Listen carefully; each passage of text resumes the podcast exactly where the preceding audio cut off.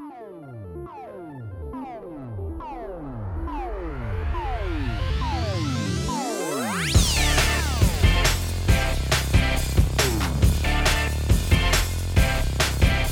Salve, salve, meus queridos ouvintes! Estamos começando aqui o 59 episódio do A Semana em Jogo, a melhor fonte de informação para você saber o que rolou no mundo dos games nessa semana. Aqui quem fala com vocês sou eu, Felipe Lins, e comigo hoje sempre eu tenho o meu queridíssimo Caio. Tudo bom, Caio? Como é que você tá? Opa, meu querido, tô tudo bem, tá uma delícia tudo comigo. E você aí que tá ouvindo a gente, pode ficar ligado que no episódio de hoje a gente vai ter Sony desativa lojas de consoles antigos e deixa o pessoal do PS3 no passado e do PSP e PS Vita na mão. Microsoft negocia a compra do Discord e deixa as pessoas sem palavras de tanta surpresa. Remake de Final Fantasy XI cancelado e a saga continua só contando com títulos bons. Será mesmo? Pelo visto, era o corpo de diretores da GameStop que não estava preparado para a grandeza de Red Fils-Aimé, que deverá deixar a empresa até o fim do primeiro semestre de 2021.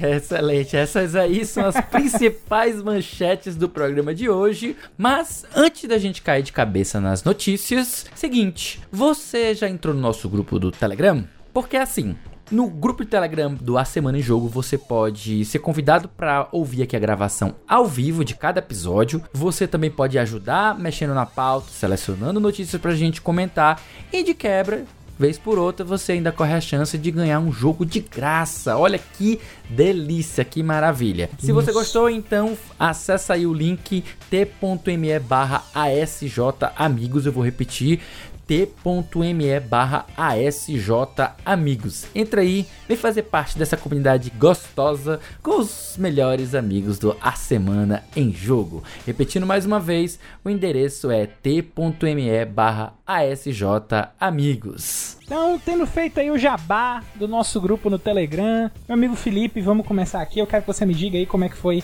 a sua semana? O que é que você fez aí de bom essa semana? Pô, rapaz, eu estou aos poucos aqui me recuperando desta maldita, desta tendinite, mas é como eu. É mais ou menos como na, na semana passada, né?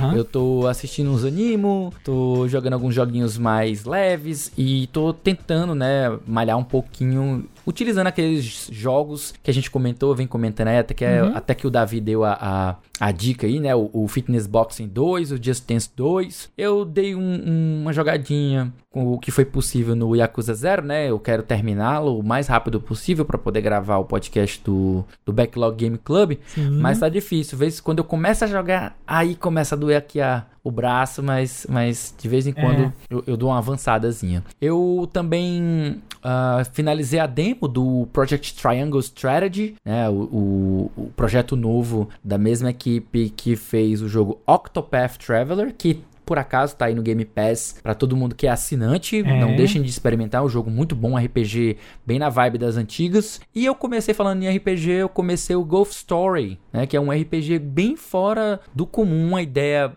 divertida, né? Que só, obviamente, só poderia ter vindo de um estúdio indie em que eles resolveram fazer um, um, RPG em pixel art, onde as interações, você tem uma boa liberdade de você interagir com o cenário utilizando tacadas de golfe. Tipo, tem alguns, alguns objetos que são inalcançáveis com o personagem principal, né? Uhum. Mas você pode utilizar a tacada de golfe para poder acessá-los. é, é bem interessante as ideias. Fora que os combates, entre aspas, né? São partidas de golfe. É, é. é uma coisa bem bem fora do comum, sabe? Eu tô, eu tô curtindo bastante a ideia. Tô ligado. E você, meu querido Caio, o que, que você conta de bom aí para essa semana? Última semana de março, agora quase em abril. Uhum. Minha semana, cara, se eu puder resumir ela em uma palavra, a minha semana foi nostalgia, certo? Opa. Por quê? Esse ano a gente tem várias franquias clássicas aí que nasceram no PlayStation 1 que estão completando aniversário, né? A gente tem aí, por exemplo, dois aniversários que é fácil de eu citar aqui de cabeça: os 25 anos de Resident Evil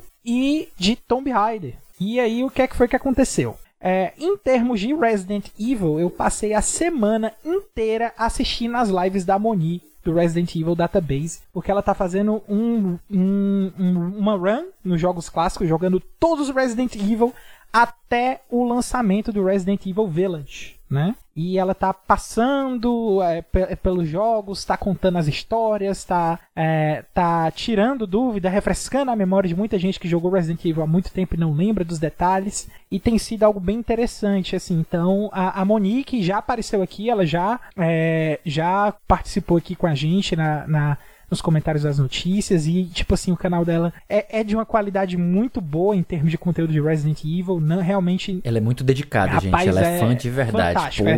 O trabalho da Moni é fantástico. E é, eu tenho passado muito tempo assistindo as lives dela, então eu recomendo muito aí para quem gosta de Resident Evil também, para quem não gosta, quer conhecer é, um pouquinho da série, quem nunca ouviu falar aí, quem mora embaixo de um Dwayne Johnson, como diria nosso colega Eduardo Porto.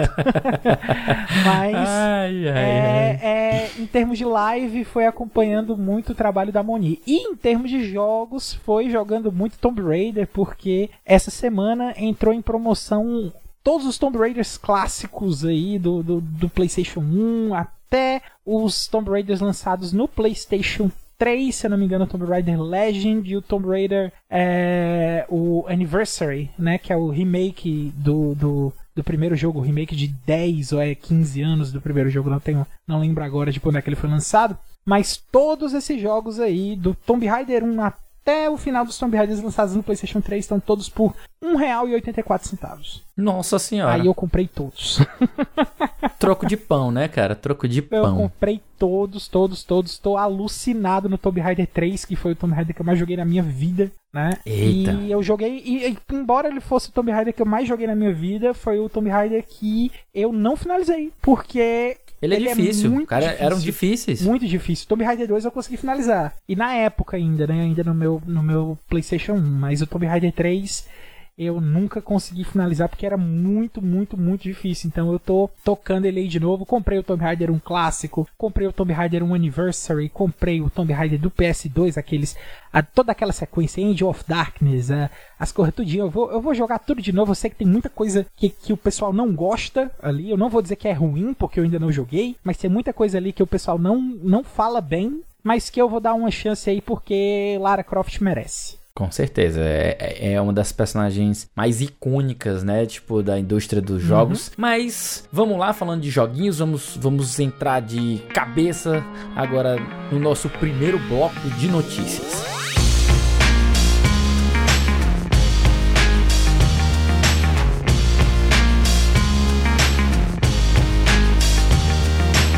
Muito bem, muito bem. Vamos começar agora com a primeira notícia, vindo uma notícia negativa, notícia meio ruim, meio chata. As lojas digitais do PS3, PSP e PS Vita serão encerradas em 2021, diz o site. Notícia do Pablo Rafael para o The Enemy. Com a chegada do PlayStation 5, a Sony está se preparando para encerrar as atividades das lojas digitais do PlayStation 3 e dos portáteis PSP e PS Vita. É o que afirma uma fonte verificada do site The Gamer. Segundo o site, as lojas digitais do PS3 e do PSP serão fechadas no dia 2 de julho e a loja do PS Vita encerrará as atividades no mês seguinte, em 27 de agosto. Com o fechamento da PS Store destes dispositivos, os proprietários do PS3, PSP e PS Vita não poderão comprar mais jogos digitais, conteúdo DLC e outros itens que estivessem disponíveis para estas plataformas, inclusive muitos jogos de PlayStation 1 originais, diga-se de passagem, que só estão disponíveis em formato digital nessas lojas. Até o momento, a Sony não confirmou se isso é verdade, né, esse fechamento da PlayStation Store, tanto no PS3 quanto seus portáteis. Mas antes da gente fazer os nossos comentários, eu, a gente aproveitou, né, e que essa notícia tá aí, ó, psh, queimando de tão quente e como ela é extremamente importante para o pessoal que ainda joga PlayStation 3 e jogos portáteis, eu, por exemplo, ainda jogo PS Vita, então a gente tem o prazer de receber aqui a nova correspondente de jogos e tecnologia do jornal O Povo, a queridíssima Neiliana Frota, para comentar essa notícia. Vem que é tua, Neiliana! Com a probabilidade da Sony de encerrar a loja online do PS3, PSP e Vita entre julho e agosto deste ano, as chances de se obter os jogos e expansões exclusivos para essas plataformas ficaram muito mais restritas. Muito provavelmente, o serviço de transações de alguns games também vai acabar.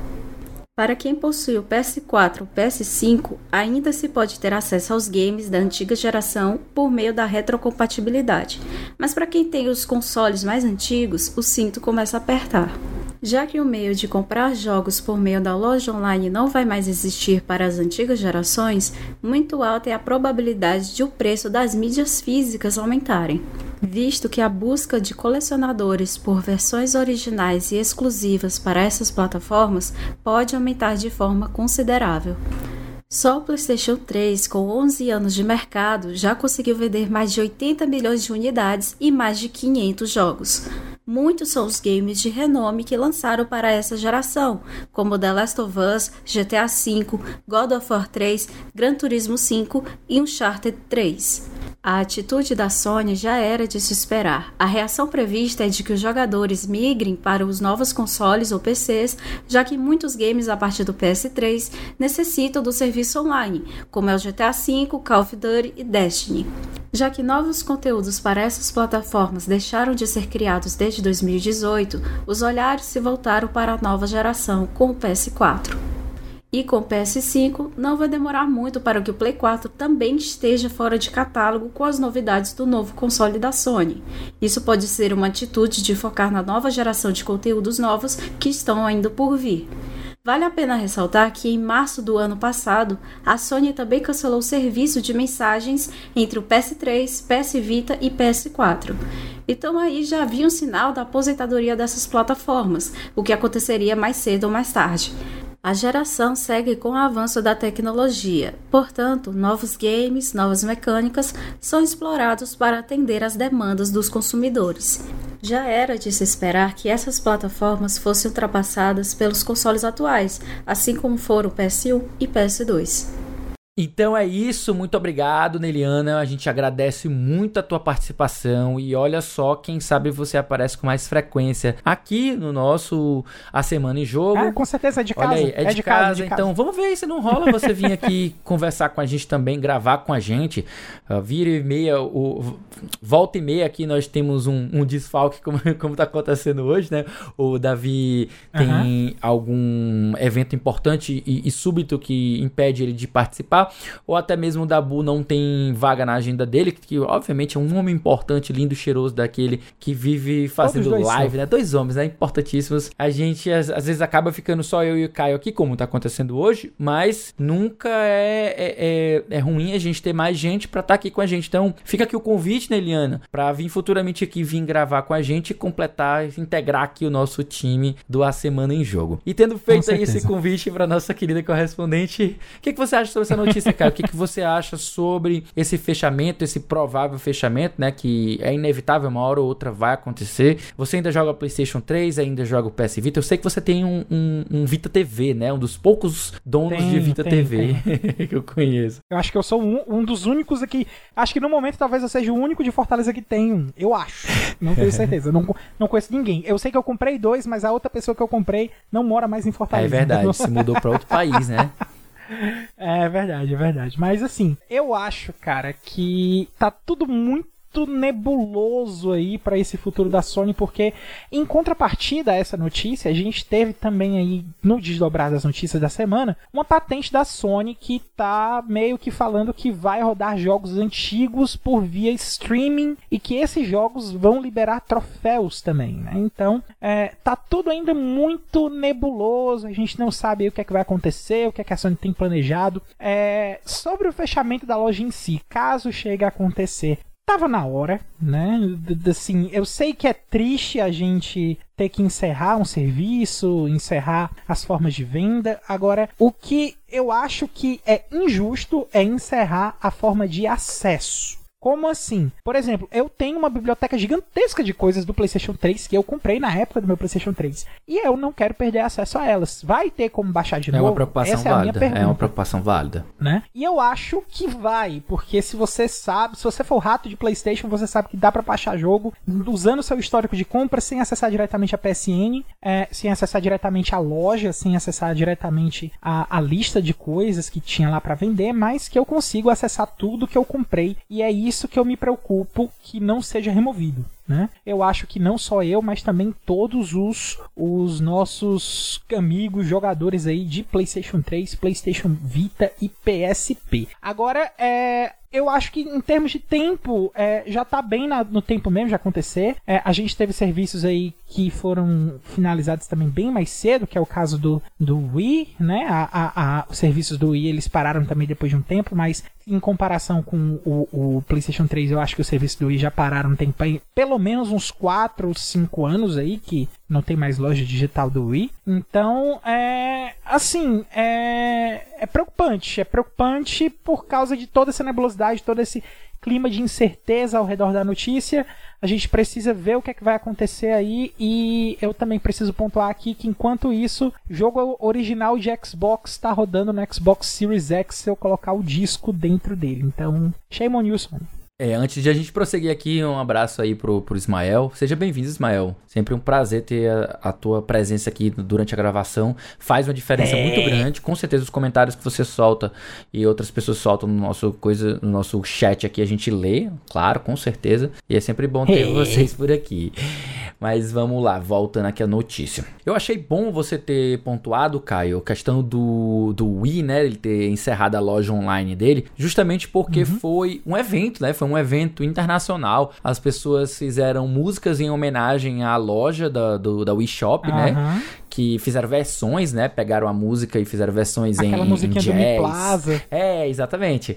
O pessoal sempre guarda com muito carinho esses serviços que quando eles vão embora, com certeza eles deixam uma espécie de sentimento ruim, especialmente é. para quem é preocupado com acesso, como você falou, e inevitavelmente quando a gente fala de algo maior que a preservação dos jogos, né? Quando a gente tem outras mídias como livros, a gente tem filmes, séries e uma par de outras coisas que a gente tem aí feito na história, existem pessoas que são dedicadas em manter bibliotecas, né, em, ter museus em que eles estão acumulando obras que vão ficando aí pro passado, e é sempre bom você ter uma possibilidade de ter acesso. Imagina eu hoje eu tenho uma pessoa que nasceu há 5 anos, digamos, em 2015, uhum. né? E essa pessoa, ela ficou curioso ou curiosa, né, por uma série ou por um jogo que saiu em 1990 ou algo que saiu no, no, no, no meio da década de 90, como, por exemplo, sei lá, uma série famosa, tipo Friends, um exemplo aqui, ou, ou Dawson's Creek, vamos pegar aqui. É, como é que ela tem acesso a esse tipo de material, sabe? Às vezes é uma uhum. preocupação uhum. que a gente não, não tem muito na nossa mente quando a gente fala de jogos. E quando a gente fala de jogos mais antigos, a gente sempre tem jogos que estão em formato físico. Então a gente tem como preservá-los de maneira física. Ou seja, faz um, um, dump, né? Faz uma, uma cópia dele para um PC e você consegue armazenar, ou até mesmo o objeto físico você consegue guardar e colocar em, em boas condições de armazenamento. Colecionadores estão há, há, há, anos e anos, há décadas fazendo isso. Mas quando a gente vê, fala de lojas virtuais, né, como o caso da, do eShop e agora no caso da, da PlayStation Store, para o PlayStation 3 e, e, os portáteis, o PSP e o Vita, inevitável a gente fica com esse com essa preocupação no AI, né, em relação à preservação. E até como você falou do, do acesso, né? Eu acredito que vai ser como você mencionou, você vai ter o acesso ainda direto pela sua conta, né, seu histórico. Dificilmente eles vão tirar algo. E eu espero uhum. de fato que essas notícias relacionadas a um, uma nova patente aí, uma nova forma de comercializar, ou seja, de alguma maneira que a Sony vá fazer para que a gente tenha acesso a esses jogos. Eu fico muito triste porque até hoje a gente tem jogos que são completamente exclusivos do PlayStation 3, como é o caso é. do Metal Gear Solid 4, um dos exemplos mais fáceis de você de você recorrer, né, apesar de ter muitos outros, mas uhum. você fica aqui sem ter mais acesso a esse jogo porque não existe mais como você conseguir. E aí não tem uma forma de você comprar digitalmente no PlayStation 4, você tem uma retrocompatibilidade, é algo que incomoda muita gente, né? Então, cara, eu acho que isso aí vai acabar fazendo com que a gente tenha que fazer, é, perpetuar essas memórias através de, de história, de conversa, de, de muita, muito papo aí para poder passar a respeito disso aí para as gerações futuras, para que o pessoal tenha acesso a esse tipo de coisa. E falando em conversa, a gente tem aí também a notícia da semana, uma das. A nossa segunda notícia da semana, que é exatamente a Microsoft negociando a compra do Discord por 10 bilhões de dólares, meu amigo. 10 Nossa. bilhões de dólares. É dia demais! Terem... É só, dia só demais! Pra, só pra comentar uma coisa aqui com vocês, gente. A, a Bethesda foi comprada por 4 bilhões, tá? A Bethesda, a Zenimax, o, o grupo inteiro foi 4 bilhões e o Discord tá valendo 10 certo?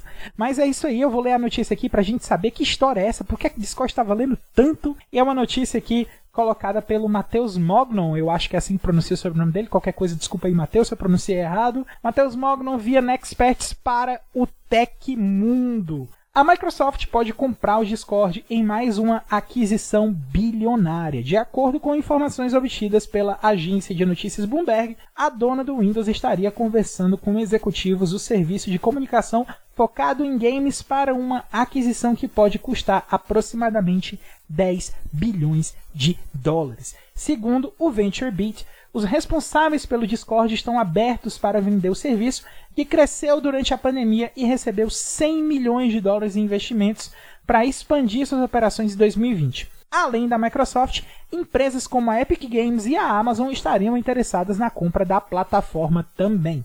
As informações apontam que apenas uma das companhias estaria, entre aspas, em conversas avançadas para uma potencial aquisição. A reportagem da Bloomberg aponta que essa companhia pode ser a Microsoft, que teria envolvido até mesmo Phil Spencer, que é o bambambam bam, bam aí do Xbox, diretamente na negociação. E aí, amigo Felipe, você acha aí que o, o, o, o, Phil Spencer quer comprar o Discord? Por que, que você acha que seria uma boa para a Microsoft comprar? Você está tá com expectativas positivas ou negativas quanto a isso aí? Me diz aí a sua opinião sobre esse fato? Cara, ter o envolvimento do Phil Spencer costuma ser algo que me desperta sentimentos positivos, sabe? Especialmente por conta de dele estar sempre em evidência, ele tá sempre se manifestando de uma forma muito positiva e muito benéfica para os jogadores, né? Para os consumidores. Então, eu gosto muito do Phil Spencer especialmente quando a gente vê ele envolvido em negociações. Eu sempre sinto que vai ter algo de positivo para o consumidor. E levando isso em consideração, um, a gente nunca pode esquecer, né, que a Microsoft ela tem um histórico um pouco equilibrado, sabe? Uhum. Entre experiências positivas e experiências negativas. A gente tem aí a, a, no passado a compra do, da Skype, né, que é, é, sendo bem sincero, ele já era nat ele já era já era morto, sabe? No momento em que a Sony U comprou, ele já estava meio morto. Então, para mim não faz tanta diferença ela ter comprado, ela não conseguiu melhorar o serviço, mas conseguiu mantê-lo aí vivo, né?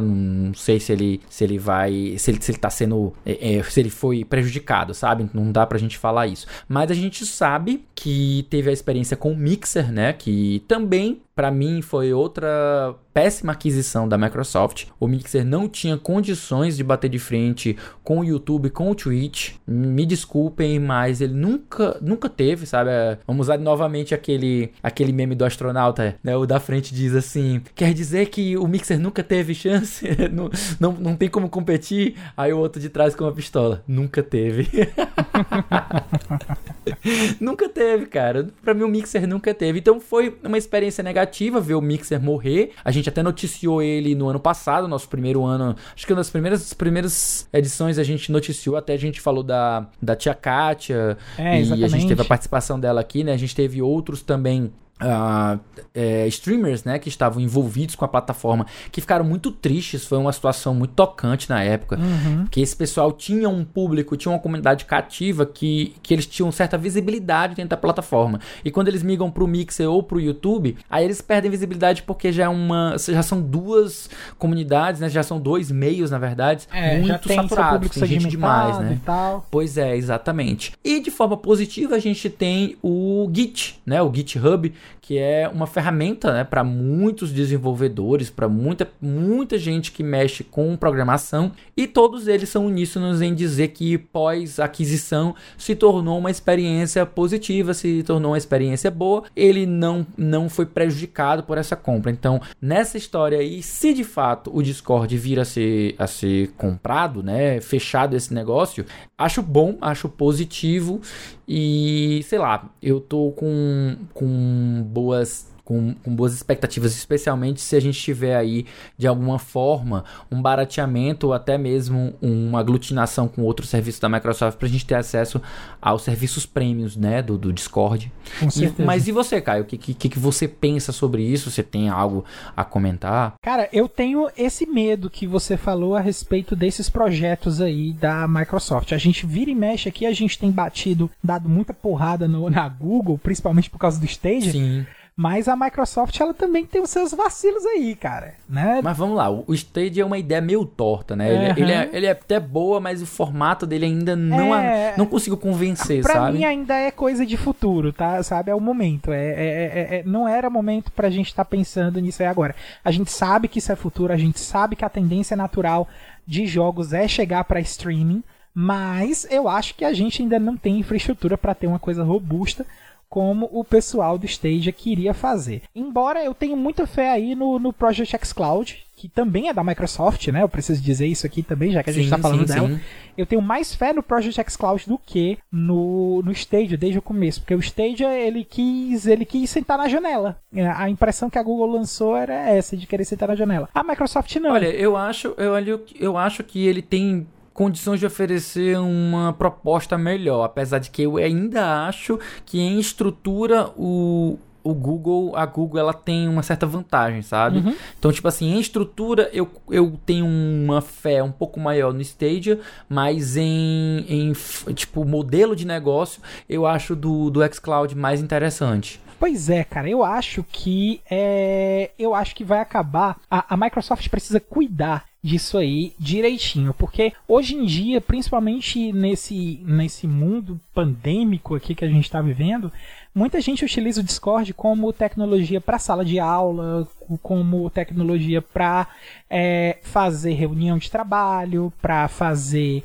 é, reunião de família, enfim, ele é um dos aplicativos aí que saiu despontando para comunicação via internet, não só comunicação por texto, mas também comunicação por áudio e vídeo, né? Que é exatamente a forma para quem não sabe, é a forma que a gente utiliza para gravar é, é, o A Semana em Jogo desde que a pandemia começou. Antes a gente gravava presencial, mas aí desde Isso. que começou a pandemia a gente está fazendo a, a, as nossas gravações via Discord. Mas aí. E, é, e provavelmente e provavelmente vai ser o nosso modo de trabalho, né? Posteriormente, até porque a gente consegue ter convidados de outros estados e tudo mais. Nós, nós já nos, nos preparamos, né? Aqui o pessoal da equipe já se preparou com equipamento para conseguir oferecer justamente o que a gente tinha pessoalmente. Então é muito provável que a gente prossiga nesse meio e tem seus benefícios, né? Pois é. Aí, voltando aqui, só para poder encerrar essa parte da Microsoft Microsoft, eu acho que ela precisa cuidar, porque a, a gente sabe de planos, a gente tem muitos planos para que o Discord seja, na verdade, todo mundo vislumbrava para que o Discord finalmente entrasse nos consoles de forma oficial, para que a gente pudesse utilizar o Discord como uma alternativa ao chat de áudio dos próprios jogos, para que ele tivesse uma função de cross-plataforma como ele já tem, que o pessoal do celular conversa com o celular do PC, enfim, é, e olha só, veja só, você me deu uma, um insight legal. Quem sabe é, o, se a Microsoft compra, eles não conseguem, já que eles têm uma certa. Um, um, certa proximidade, né? uhum. né? Uma relação até que sadia com a Nintendo, já que, inclusive, eles tiveram a, a, o lançamento de algumas, alguns é, jogos tem, tem, do Microsoft Studios lá, né? Tem login de Quem Xbox sabe eles não conseguem do, oferecer. Do Switch, né? Pois é, quem sabe eles não conseguem oferecer um, uma proposta para que o Switch venha a utilizar o Discord, ao invés de utilizar aquelas marmotas que a Nintendo inventa, sabe? é, enfim, é, potencial tem muito, mas cabe aí a Microsoft julgar o que é prioridade, o que é que ela vai querer fazer ou não para poder ir apresentando as coisas aí pra gente. Mas, dando aí é, continuidade, vamos agora para o nosso segundo bloco de notícias.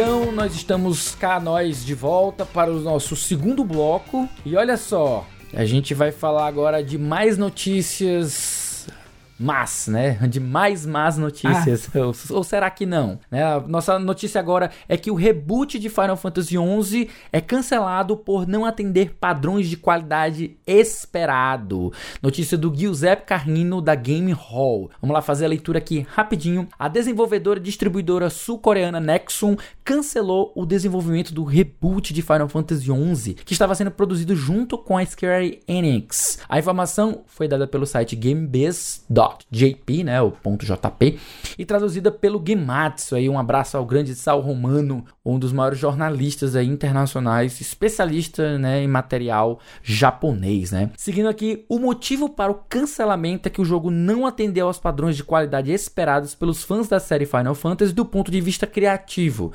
então concordaram em realocar a equipe de desenvolvimento para outros projetos. O reboot de Final Fantasy XI, né, reboot entre aspas, a gente fala já sobre isso, foi anunciado em março de 2015 e estava originalmente previsto para sair em 2016. Desde então, pouco se ouviu falar a respeito do jogo, sendo que em 2020 surgiu um rumor de que o projeto havia sido cancelado, algo que foi confirmado somente agora. É, antes da gente entrar num, nesses dos pontos aqui nas, na parte opinativa, só oferecer alguns pontos aqui. Quando ele fala de reboot, é que o que acontece é o seguinte: o Final Fantasy XI ele existe desde 2000 e tu lembra aí, Caio, de quando é 2000 Eu acho que é 2007. Deixa eu, deixa eu conferir aqui. 2007. Eu acho que é 2007. Não, tranquilo. O que acontece é que ele foi lançado originalmente para PlayStation 2 e existe a versão para PC também. E assim como acontece com o Final Fantasy XIV, ele foi recebendo atualizações e a história foi correndo, foi avançando. É... Então a ideia que eles estavam era de fazer um, um remake, né? Tipo, um, uma, um porte dele para os celulares e aí fazer um reboot, né? Começar do zero, mas muito provavelmente eles iriam utilizar o mesmo material que já existe para o PC e para o PlayStation 2, né? É, só para deixar ponto, o jogo é de 2002. 2002, é bem mais antigo do que eu pensava. Mas é isso mesmo. E ele, então, ele, obviamente, até hoje ele ainda existe, os servidores ainda estão em ativa. Ele ainda tem mensalidade para quem quiser jogar eu até tenho hoje. Que jogam Final Fantasy 1. entrar. Nossa, sim. E ele é um jogo absurdamente difícil, né? Eu, eu sei que, tipo, você tem dificuldade para vencer os, os, os, monstros de nível mais baixo, né? Algo bem, bem brutal mesmo. E talvez a, a, o reboot, né, que eles estavam querendo fazer seria justamente a, dar uma repaginada, não só no design, como também resetar a história para que o pessoal pudesse acompanhar. Mais ou menos como tem o, o servidor Legacy de World of Warcraft, é, né? Lembrando aí o paralelo. Mas e, e, e o que, que você acha sobre isso, Caio. O que, que você acha sobre essa notícia aí meio inusitada? Eu nem tava sabendo, para ser bem sincero, eu nem estava sabendo que ia rolar é esse porque, reboot. Tipo, esse reboot é muito antigo, né? Ele é mais ou menos uma tentativa aí do pessoal da Square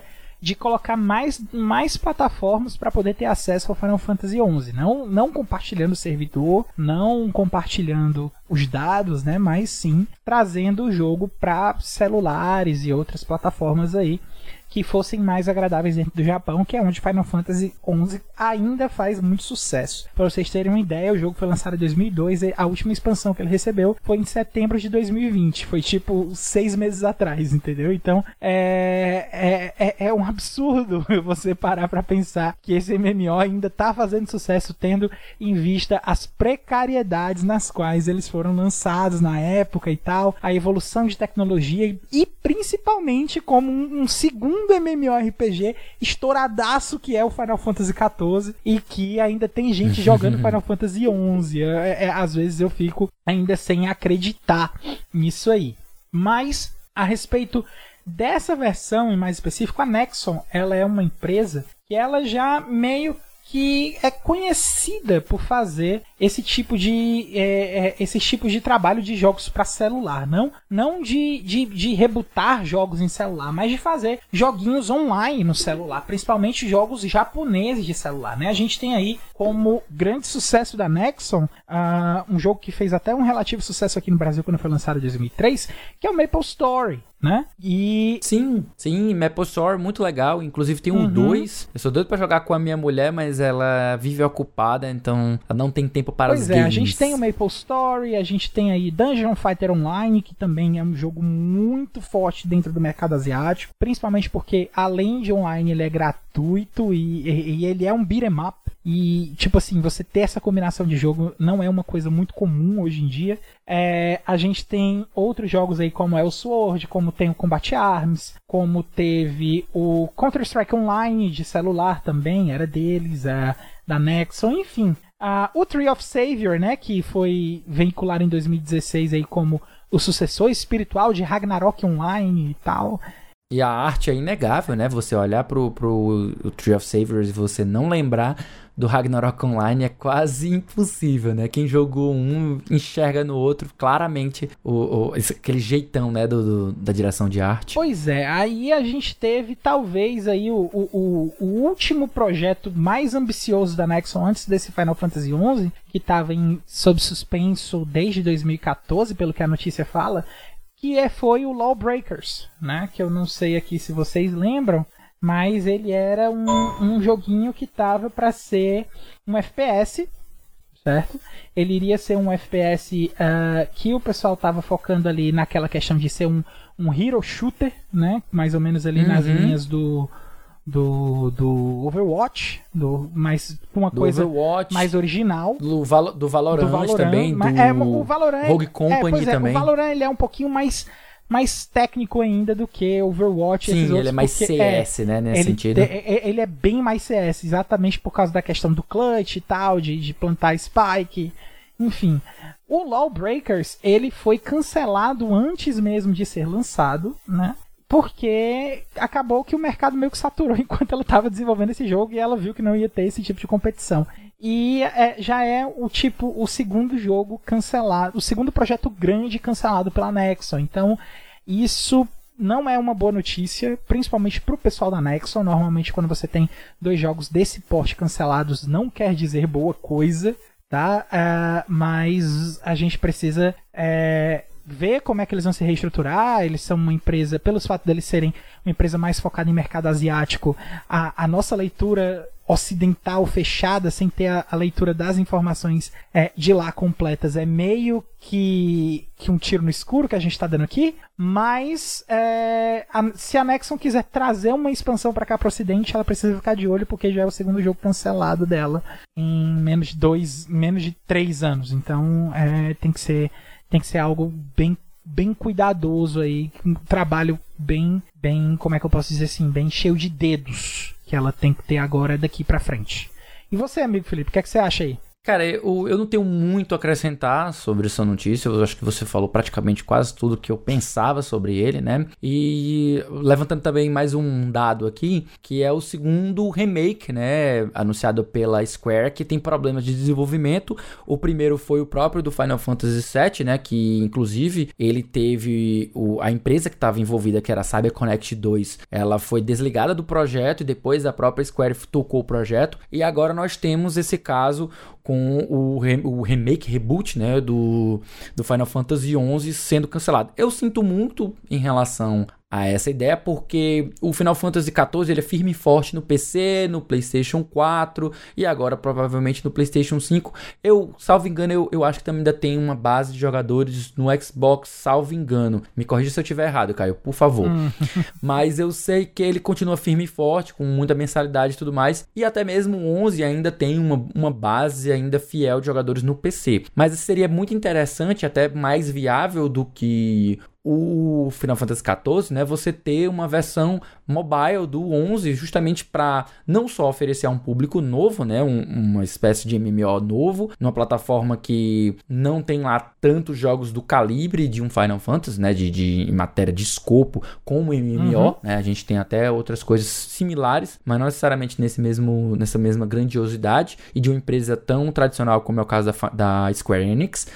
Mas é isso aí, a gente fica um pouco, é, sei lá, ao mesmo tempo tudo bem que não que foi cancelada. Eu não era o público-alvo, então, sei lá, é a notícia que desperta sentimentos mistos, sabe? Até difícil de você colocar em palavras qual é exatamente o, o, a sensação que você tem com um cancelamento desse. Eu fico um pouco, sei lá, é, não era o público-alvo, mas seria uma ideia legal, seria bacana. Que pena que aconteceu, uhum. né? Infelizmente a empresa não estava pronta para esse desafio. Cara, é por falar em não estar tá pronta, por não ficar pronta a respeito desse tipo de coisa, a nossa última notícia do segundo bloco de notícias é falando exatamente sobre preparação, sobre estar pronto, estar preparado, porque quem não estava preparado, aí ao que parece, era a galera da GameStop. Por quê?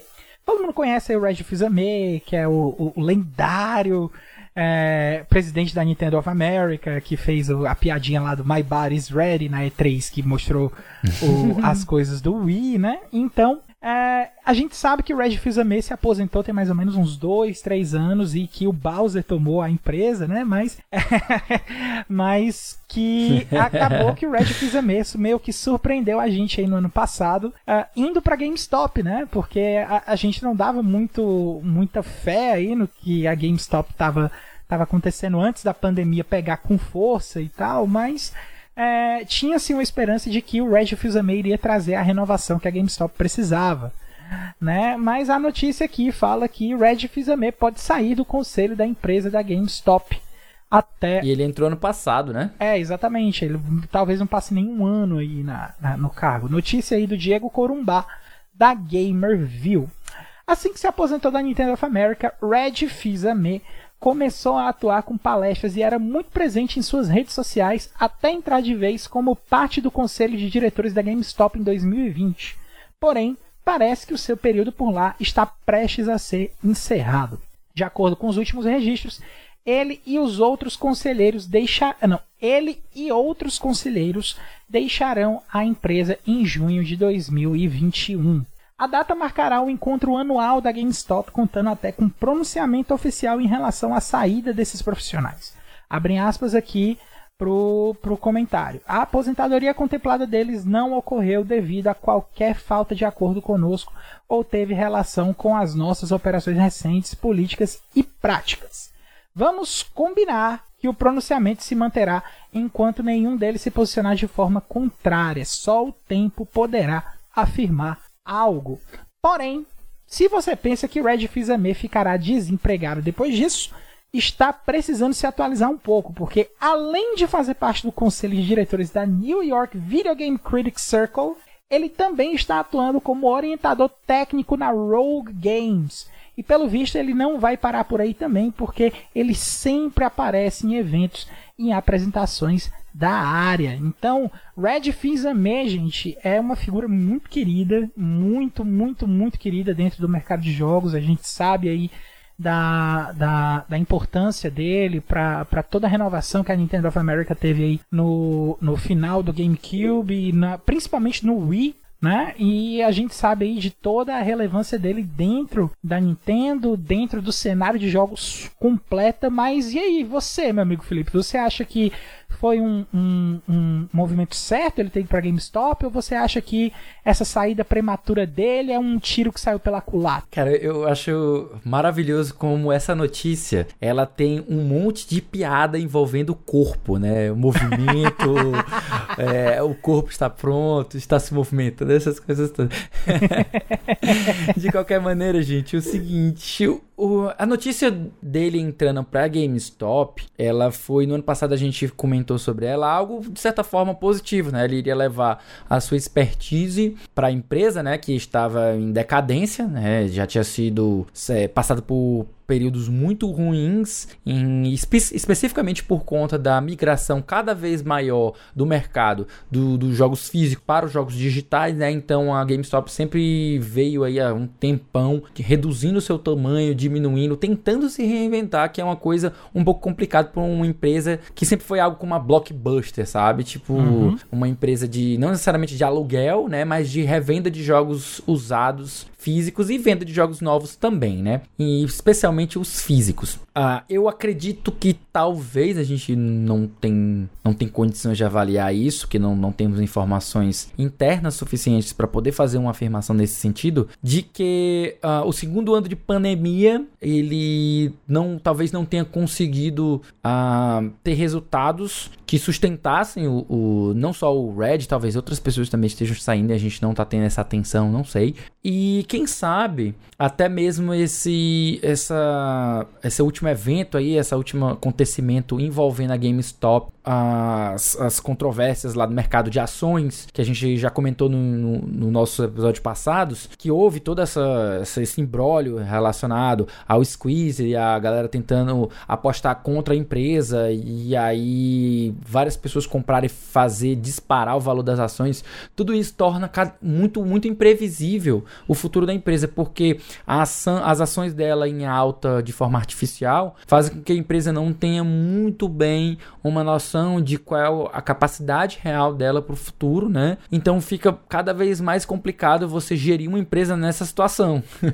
Uhum. Talvez é, toda essa, essa essa, entre aspas, aglomeração é, aí de, de acionistas é, tentando fazer esse movimento para forçar a empresa a ter um, uma, um valor de mercado maior do que ela de fato tem, tenha feito com que o Red tenha olhado para esse barco e tenha dito: meu amigo, eu não quero estar tá dentro dessa, dessa confusão aí, não. Eu não acho que eu nem tenho cacife e talvez eu nem tenha paciência de estar tá lidando com essas loucuras aí. Talvez, até porque o cara tá aposentado, né? O cara se aposentou da, da Nintendo, ele não precisa precisa disso para sobreviver. Ele, estava tava fazendo isso, ele tava fazendo isso algo como, sei lá, um desafio novo, algo nesse sentido. E obviamente, como, como você pontuou, muito bem pontuou, ele tem muitos outros trabalhos, né? Ele, ele tá é, investido em outros corpos de diretores, né? Olha esse corpo.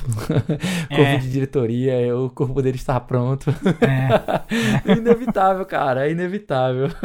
Não tem como não fazer essa ligação, cara. Então, como ele tá aí dentro do, do, dos, dos corpos de diretoria diretoria de outras empresas, até mesmo aí do, do círculo de, de críticos de jogos de Nova York e de outras empresas. Então, trabalho para ele é o que não falta. Tá envolvido em, em videogame é algo que para ele nunca nunca ele falta convite, nunca falta oportunidade. Talvez aí ele tenha olhado para essa situação da, game, da GameStop aí e dizer assim, ah, cara, não, é demais para mim ter saído aí. O que, que, você acha sobre isso, Caio? Pois é, cara, eu iria traçar um, um, esse paralelo também junto com a questão do, dessas últimas notícias aí envolvendo o mercado de ações e a GameStop, porque é, é tudo muito imprevisível, né? A gente já estava aí dando como certo de que a GameStop estava quase para fechar e aí teve esse movimento da galera comprando as ações, elevando o preço dela. Eu nem sei a quantas anda mais isso aí, a respe... até a respeito Eu não tô disso, acompanhando mas... não, vou ser bem sincero que chegou é, no momento que eu disse, uma... eu mesmo disse assim, chega, chega.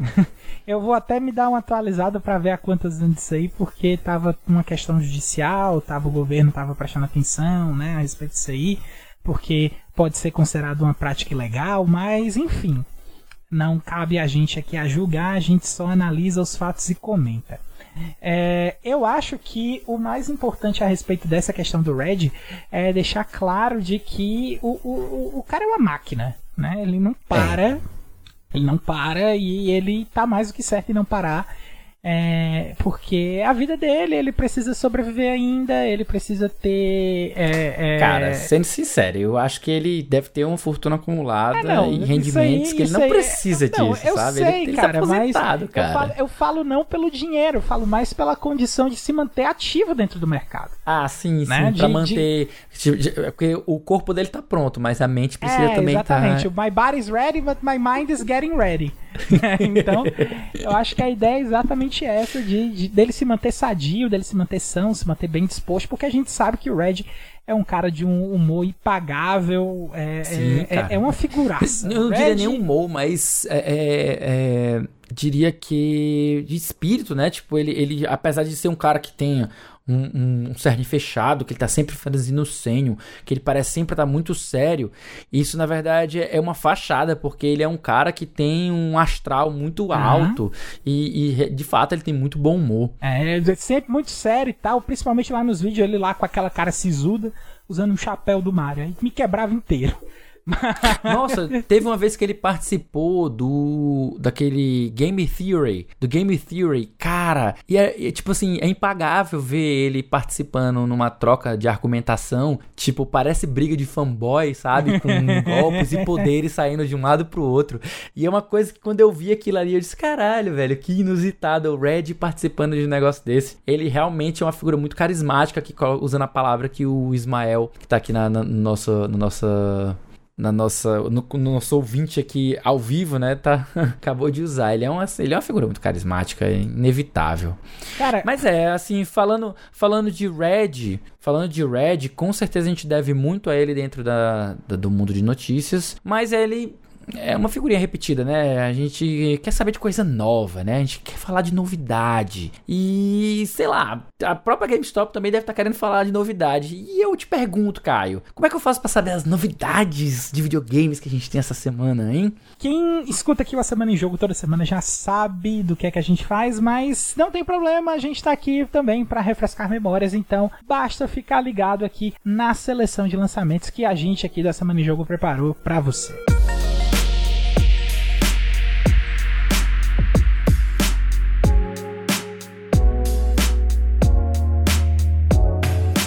É isso aí na semana de 29 de março até 4 de abril. A gente tem cinco títulos aqui selecionados pela galera do A Semana em Jogo. Né? A gente tem aí no dia 29 de março, chegando para PlayStation 4 de forma exclusiva, o Doom 3 VR Edition, né? a versão virtual aí, de realidade virtual do Doom 3. Então realmente é, é, é, faz sentido a exclusividade. né? No dia 30 de março, a gente tem chegando aí três Moon jogos, né? que é o primeiro é o Disco Elysium, ele saindo aí para PlayStation Jogaço. 5, PlayStation 4, Google Stadia e também para PC. Obviamente, ele na verdade ele já existe no PC, né? E no dia 30 também a gente tem o Evil Genius 2 World Domination, que é um jogo de gerenciamento de estratégia saindo para PCs de forma exclusiva, e Narita Boy, que é um action adventure aí menorzinho, um indiezinho muito muito charmoso, saindo para PlayStation 4, Xbox One, PC e Nintendo Switch. E por último, mas não menos importante, no dia 1 de abril, não é mentira, eu juro, chegando aí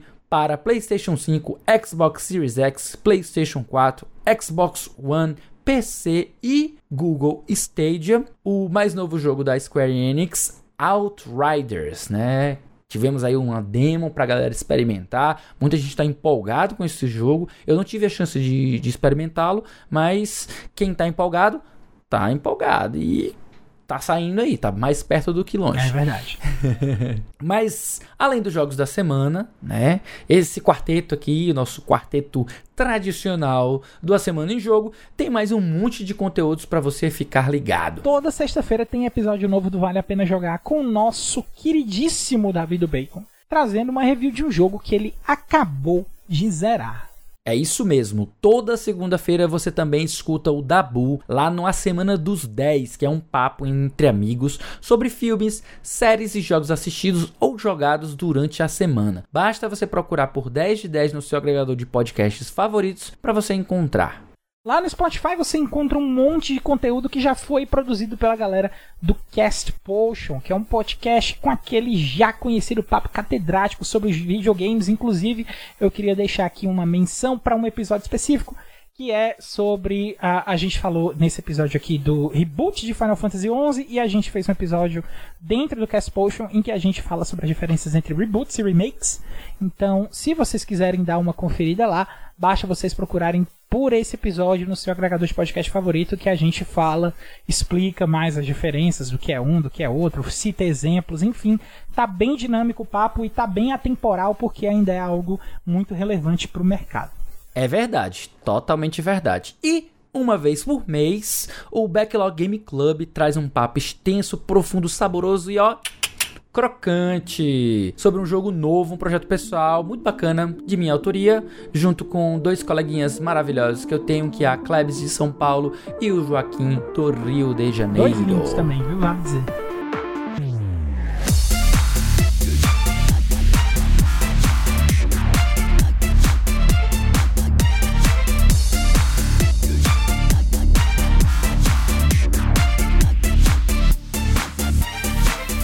Bem, pessoal. Então este foi o nosso 59 A Semana em Jogo. Se você ouviu até aqui, olha, olha, olha, muitíssimo obrigado. Muito obrigado mesmo. Eu tô aqui, ó, de mãos juntas. Muito obrigado pela sua audiência. E se você gostou aqui do nosso episódio, assina aí o nosso feed do Cash e fica ligado que semana que vem tem mais. Antes de encerrar o cast, a gente deixa aqui o nosso muito obrigado também pro pessoal do Gamerview, o pessoal do Game Hall, o pessoal do The Enemy, o pessoal do Tecmundo, todo mundo que trabalha aí com jornalismo de games nesse Brasil, nessa pandemia. Vocês todos são lindos, maravilhosos, cheirosos. Fiquem em casa, continuem fazendo home office, pratiquem distanciamento social e nos deem notícias pra gente poder continuar antenado aí. Muito obrigado a todo mundo pelo esforço pra gente manter a qualidade do trabalho nessa pandemia maluca. E como a gente não falou ainda, né? Tipo, eu tô sendo irônico, tá?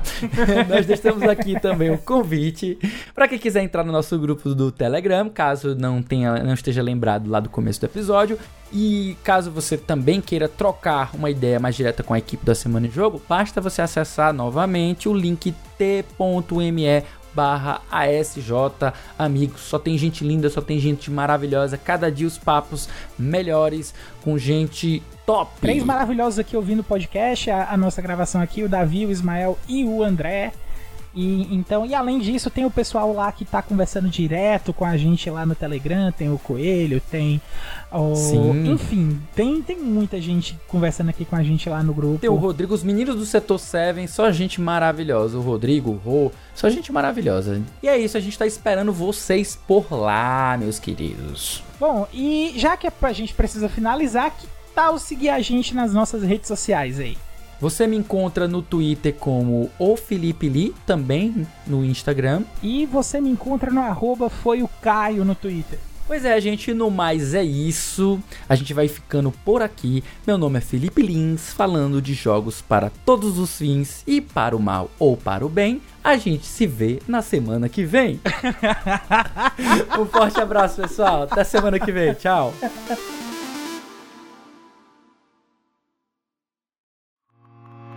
Este podcast foi editado por Felipe Lins.